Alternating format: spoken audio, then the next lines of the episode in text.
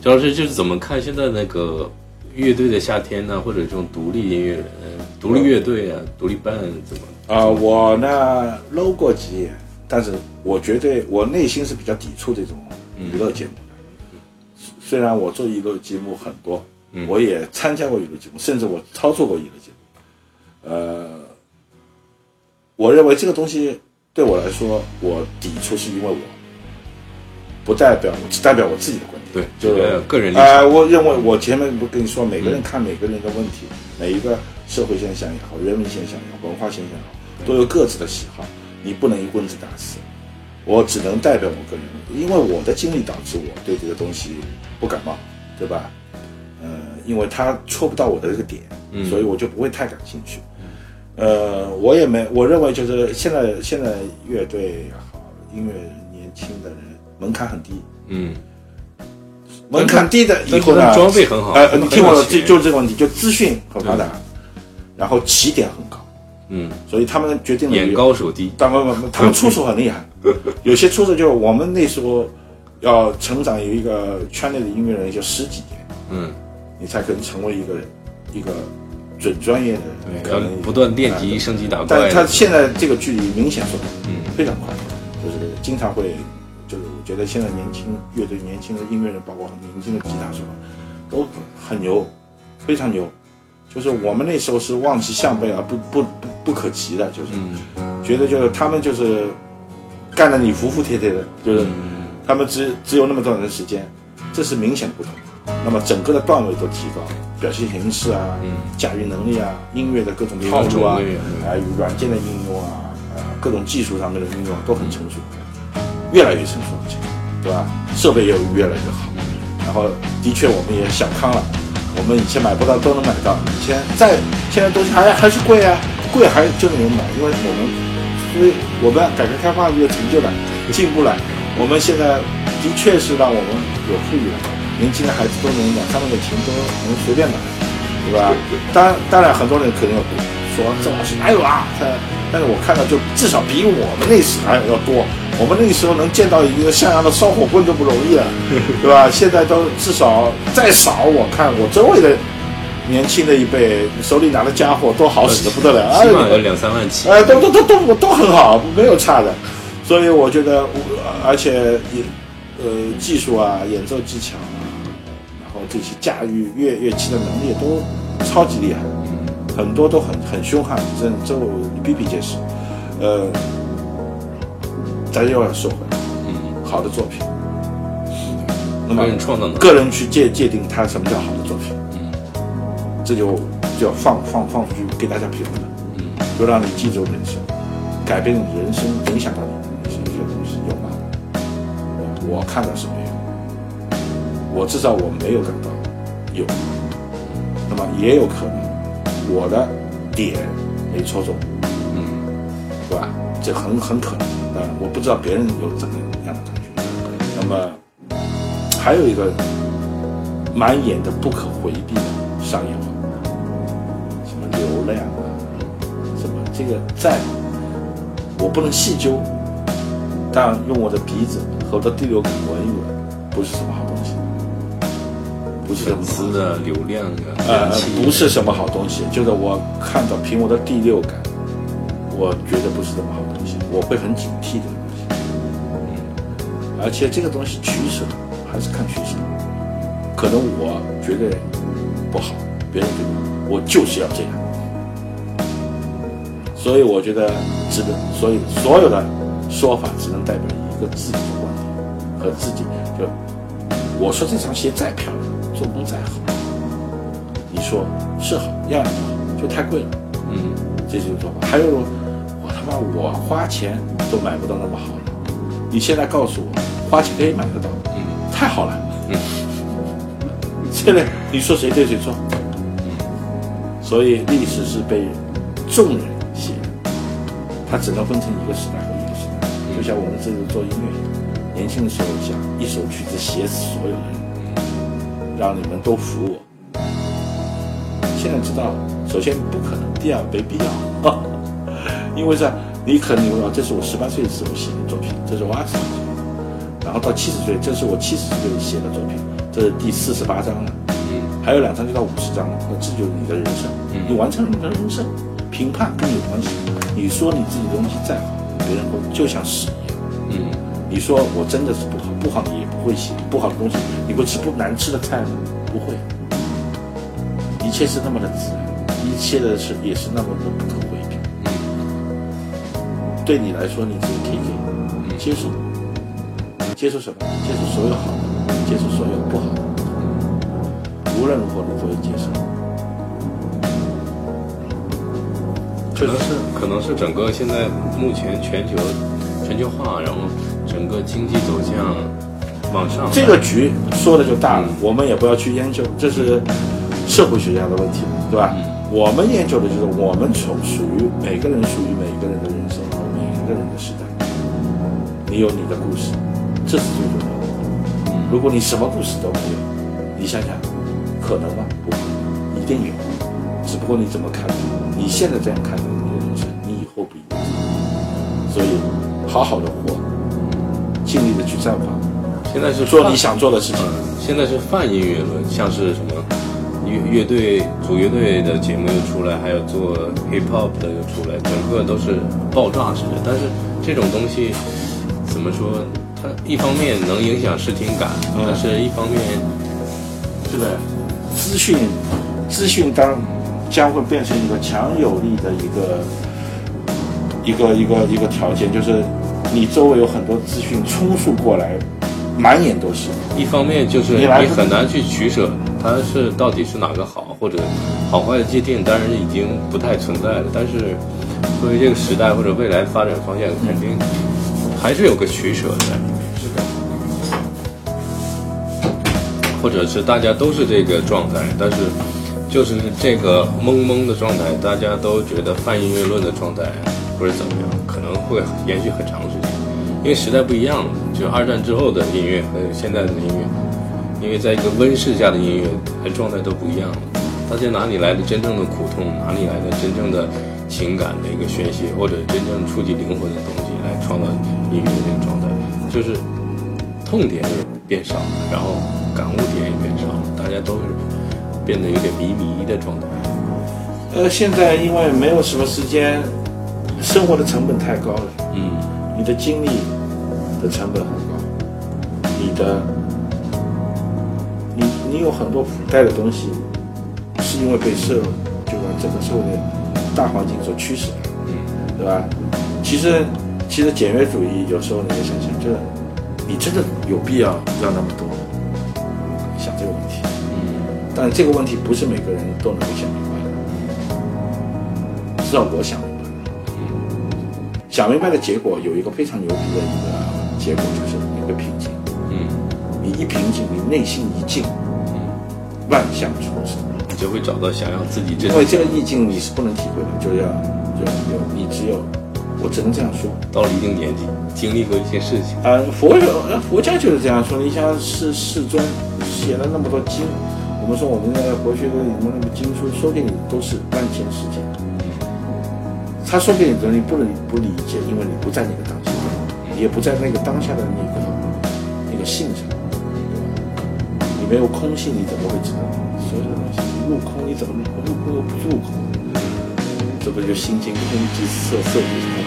这些这些东西，就是其实你想，这个大大道深啊，老深很深，其实不深啊，就是你在这个点上，你才能体会这个。你没到这个点上，我说我不想爬这个山，但是当你你爬的都累死了，你你觉得我为什么要爬到那么高去看？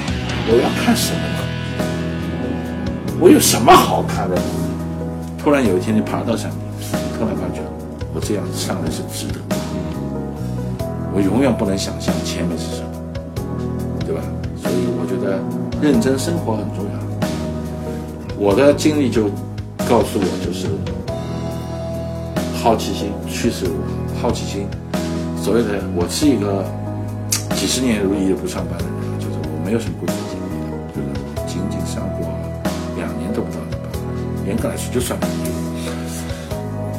我有第六感驱使我，从来不这个体验。嗯，你选择音乐，呃也不到的，你选择音乐不一不一定不在体制之内，你有各种你就文艺团体你就去，各种有各种你还是可以。很多我这个人就是像我这样彻底空掉的人，我记得是不多的。现在社会容易，我们那个社会是不容易的。现在社会很多人，因为现在社会其实我们说大学生毕业就失业了，就你出来就失业，也不是说你有没有工作问题，你就你本来就是空的。人太多。我们那时代不是的，我们那个时代你不上班逼着你去上班，你怎么可以不上班呢？对吧？你怎么可以没有工作呢？你这个难以想象的事情。逻辑讲不通。哎，所所以不不不可能，it make sense，那不可能啊！你为什么你怎么可以不上班？你怎么会没有单位呢？你怎么可以？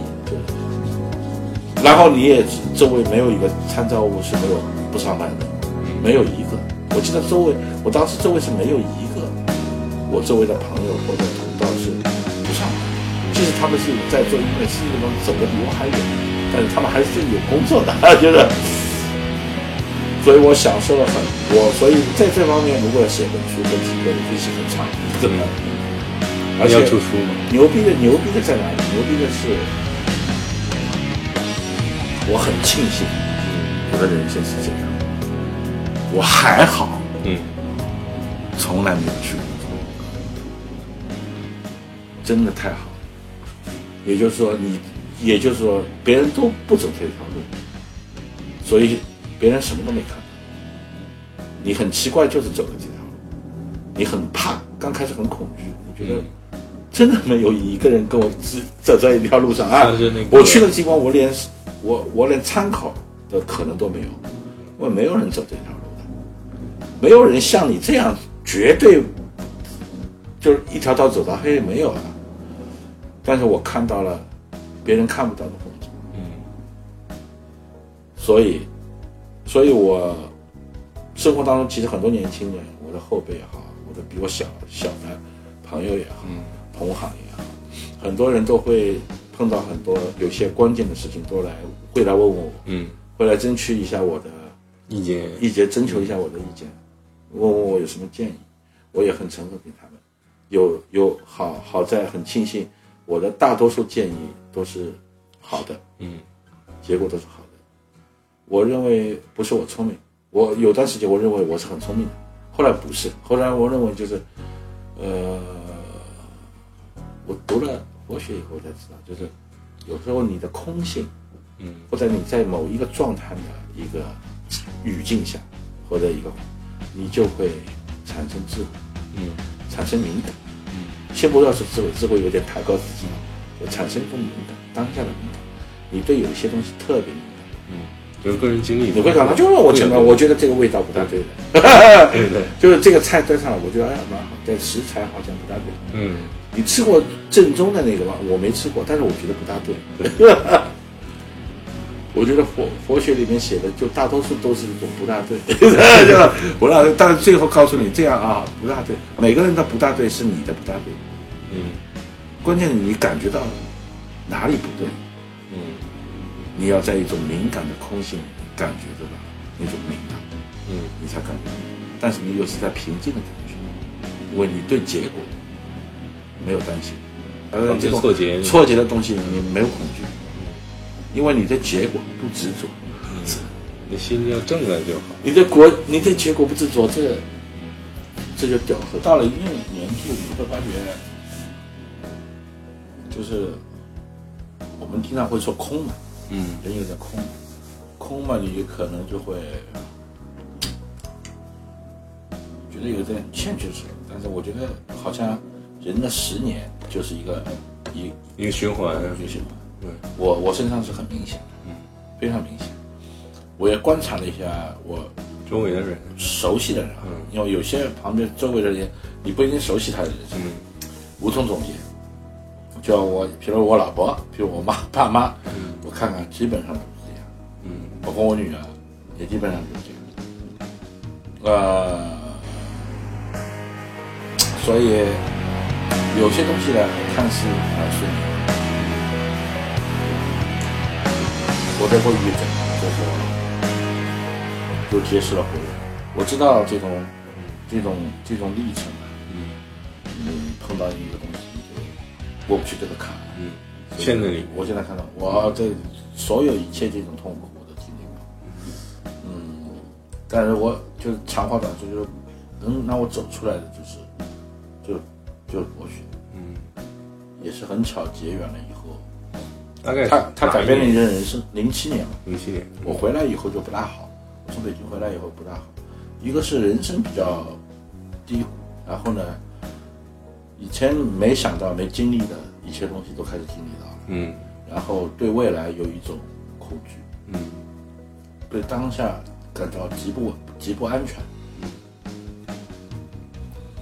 找不到理由，嗯也无从解决，眼看问题越来越严重，最后变成气质性的失眠啊、焦虑啊，然后越来越。这个这个过程，我相信很多得过这个毛病的人非常懂。但是我有一个跟人家有点不同的是，我坚持不服药，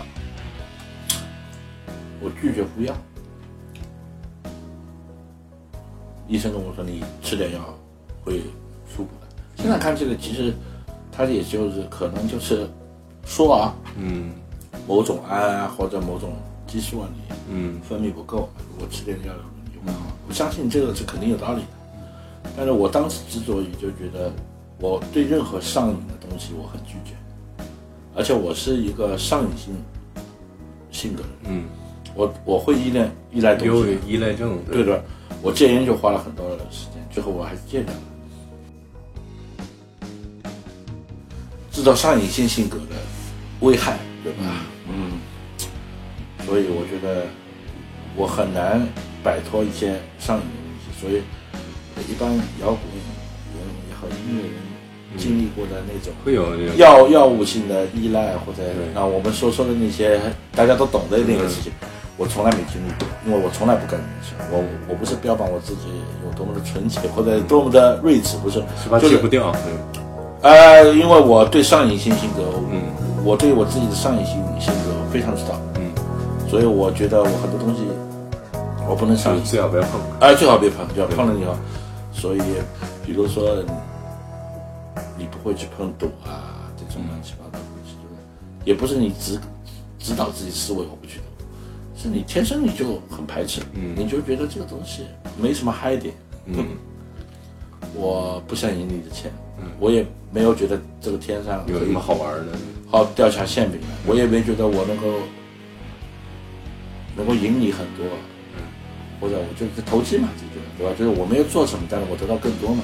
这种东西对我来说，我没有觉得它很过瘾，嗯，呃，也不嗨的，我觉得。就不是刺一点。呃，对对，就没有这种感觉，就，而且我是属于那种捡到东西一定会归还的人，嗯。哼，那种，我不相信任务，我也不喜欢这样的，这个很奇怪，就嗯。一直这样，所以呢，我对上瘾的东西比较比较警惕，嗯。因为我吃过很大的亏，嗯。比如我喝酒，就是嗯。喝到胃都垮了，嗯，会有依赖性。我很难戒。嗯。我不能说我是个酒酒鬼，嗯，但是我很好酒。那个是也是为了呃抑制失眠这种症状吗？啊、有段时间是的，对啊。再再再后来就不是了，再后来就是，对身体有伤害了，呃，有开始他他他他让我嗨嘛，嗯对吧？对我总总总觉得嗨嘛，我然后我觉得吃饭坐下来不喝点酒，很觉得好像就缺点什么。哎，就是么对的，就就不尽兴。那么慢慢他会就这就是依赖呀、对这就是依赖的开始啊，就然后就会很依赖。我不服药，应该是很难受，的确是很难受，的确很难受。嗯，这个毛病发生过的所有的幻觉和和所谓的这种暗示性的、嗯毁灭性的这种思维方式、思思路，我都有过。嗯嗯，当然我还是清醒，我没有到了不清醒的时候。嗯然后看了书，很多问题是在佛书里面解决的。嗯，那么就依赖着一直看。嗯然后那佛经这个一个结缘是是碰到有我那时候还没看，还没怎么看。我看的是一些基本的博学的，嗯，博学的故事啊，比如《了凡四训》啊，是你自己去找的是吗？是有人暗示我，啊，有人暗示暗示我这个人也不知道我有这个病，嗯，哦，只不过跟他聊起来，他就是缘一个缘分呀，你肯定不会把自己的问题去跟别人说的嘛，嗯。对吧？你肯定还是，就这么说，你把他做你作为一个朋友的例子举给别人听，对对吧？那所以你看我书橱里多的，一一般来说，看一个人的书柜就知道他是怎么样一个人。嗯所以你看我书柜里面最多的就是无外乎三种，嗯，音乐理论、音乐史，对吧？音乐的史学、音乐理论，然后音乐技术，包括呃工业类技术，录制，嗯还有剩下的最多的全部是人文和思想类的，嗯思想意识形态类的东西，对吧？那么就概括了几点。如果你是 Promus 的话，嗯肯定概括第一啊，这是一个好学的人；第二，他很乐长音乐学，这是专业的人；第二，然后他可能是一个灵性的这样。其实当初你是不愿意谈这些，但是过了以后你可能会谈。谈的问题是因为你希望有万一有一些听到的人，嗯比如你的键盘里面有谁听到的，他会知道啊，原来是这样。永远不要去看一个异人。嗯，反正越说越麻烦，你不道，你你们不能不能理解他，他个因为这个东西还是要有专业的人去他是一。种病，对，他绝对不是你说你不要想说两句开，我我我这个千开导你不要说，对，你不可能，哪怕就不去接触，你要接受一个现实，就是这个世界上是没有感同身受的。对，你怎么可能感同身受？我现在你看到我，如果坐在你面前，我一一胳膊没有了，拿了筋了，地上一滩血，你说我感同身受，你能感同身受吗？不可能。我我的疼和我内心的创伤是合二为一的，你怎么能感同身受？不可能，嗯对吧？所以呢，不要轻易的去鸡汤别人，对，懂吧？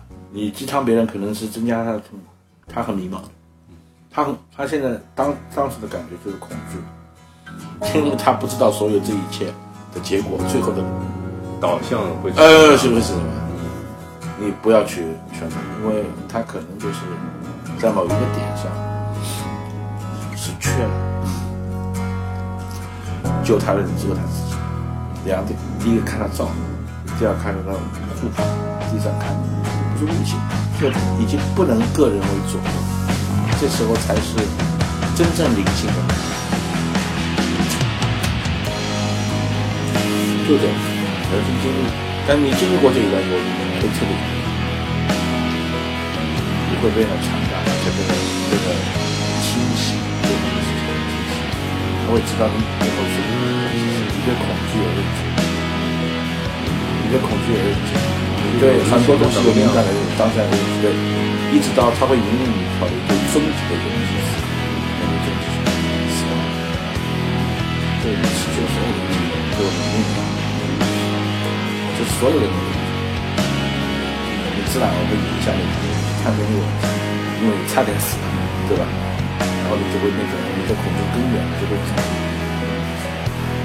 你会直面它，然后你觉得这是无可奈何的事，但是你需要在灵性上有一个支撑你没有人可以，没有人可以。当你真的感同身受的对它是不存在，你就知道没有人可以。那你的心心路历程很奇怪，它会在一个点去走，就像你在摸，你走到终有一天你看到了一线亮光，然后你顺着亮光走以后，你再这个这个路路很奇怪，但是有一天你会找到这上面，进去以后它会让你唯一的或者它让问题是你越是平，你越是淡定，你越是没没有直面恐惧，越是接受所有的不好，你能接受死亡的可能。你能接受凄苦，对吧？生老病死，对吧？家爱别丧礼，爱离，没有没有没有，生老病死，爱别离，怨憎会，还有什么得不到？这是人的凄苦，这是佛学里最经典的凄苦，就是这次不是就这七苦，不是你能做到的。所谓七苦就是我们可以避免，比如说我喝酒伤胃，我不喝，嗯这你能避免吗？我抽烟上瘾，我不抽，我他妈看看呃美剧看多了眼睛不好，我不看，你可以避免，但是这个七苦你是不能避免的。我们最后面对的是我们。我我把国学看成哲学，嗯它指导我的生活，指导我的行为，它指导我的思想，它指导我的面对各种各样的过得去和过不去看。嗯它是我的一个指引的哲学观点，嗯应该这样说。嗯我还没到了可以谈论随意谈论它，嗯，我没有这个修行，还在学习当中。而且而且我越学越觉得有些地方我根本做不到。就是个凡人，我就是很多地方就是，但是有一个问题蛮好的，就是它能够让你警醒。嗯就比如说，你不会再做一个很单纯的傻子，就是当你在犯傻的时候，你你会很敏感，当下第一时间就啊，你看到这种东西又来了，你这家伙看到又犯傻，那傻吧傻吧，你看你这不交掉，你前面还在学什么来着？你知道这个道理，你看你这个样子，看到吗？你又来了吗？看到吗？哎，你的脑子里的另一个人在跟你说，所以你会及时的跳出来。对对对，这是一个比较好的一个东西，你不再不会定在某一个情绪，不会的太执着，不会定定在一个一个一个一一个点一啊一个点上吧，对吧？那么就很好啊，嗯。你你接受你自己，就是你要回人，就是你慢慢你会跟自己相处就会，你不会回避你的错。比如说，比如比如说我我我我我我很我手头有工作，我就是不想做。你看我很懒，我不想，我有拖延症。我很多人认为郑老师你没有拖延症，我跟你在一起，我也从来尽量不知道，我几乎不大会有什么掉链子的事情。但是我可以，我内心是有一个拖延症的周老周在另外一边拖着我的，但是我最终怎么解决呢？就是有这种东西，我会跟他相处，我会承认我就是这样的一个人，我很悔悔面对另一个自己。哎呦，等到你你放下的时候，你就坦然了。你一坦然，你就会啊去做了。就很多事情，你已经知道怎么跟自己相处。有去面对。其实真的一句话，就最难的不是跟别人相处，你跟自己相处好了，你跟别人相处很容易，非常容易。跟别人相处宽容，宽容啊，有什么宽容？你能失去什么？你没有什么损失。你能失去的东西本来除此以外，你失去什么？你说我跟他说话，妈一个小辈，我很没面子。你何为面子？他对你有什么重要？况且这个东西还有多种的角度来看。你认为所对的是你认为对的，你认为错的是你认为错的。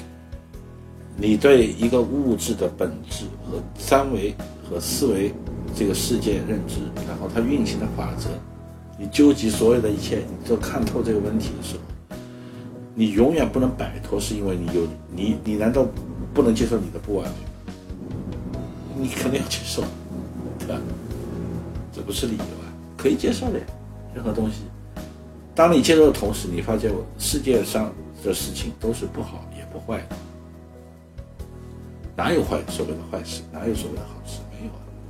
执着成相，它就成为你的事；你不执着成相，它不成为你的事。你觉得这个东西很难吃，你才会觉得它真的很难吃。你如果有心，但是你看见旁边一个老外吃这个东西吃的好吃的不得了，你就应该从这个种观点，你就能悟到一个很多的东西。对，一切东西相由心生，难道不是吗？当然是。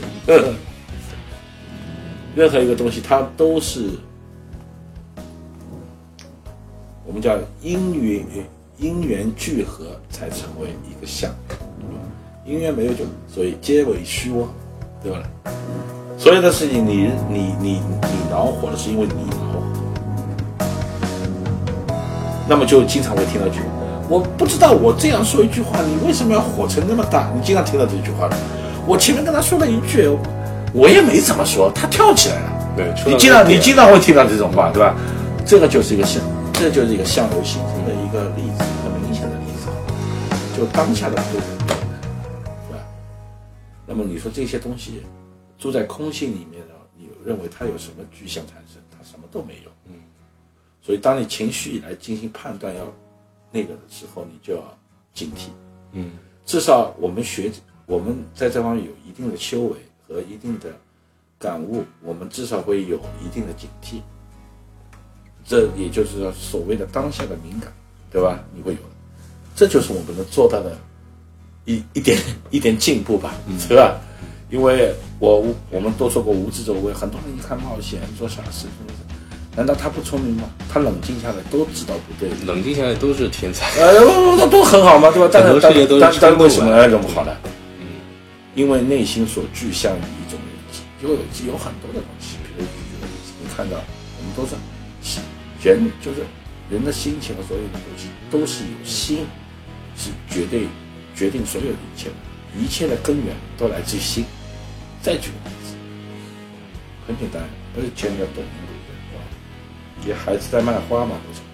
看到一个一个年轻人，一把把花带，谁叫你在这里买花？这拎着他的，所有的人觉得这个人太不像话了。嗯，小孩子没说你都这样欺负，嗯，很多人看不下去。